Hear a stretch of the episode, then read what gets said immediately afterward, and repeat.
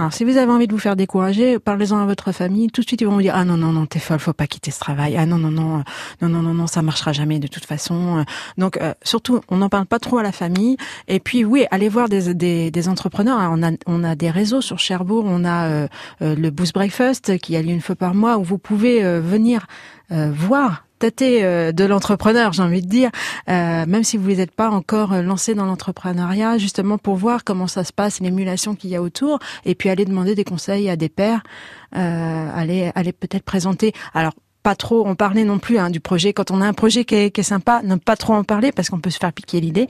Donc faut faut faire attention à, à être prudent, mais essayer de, de tâter le terrain et de voir ce que les autres en pensent.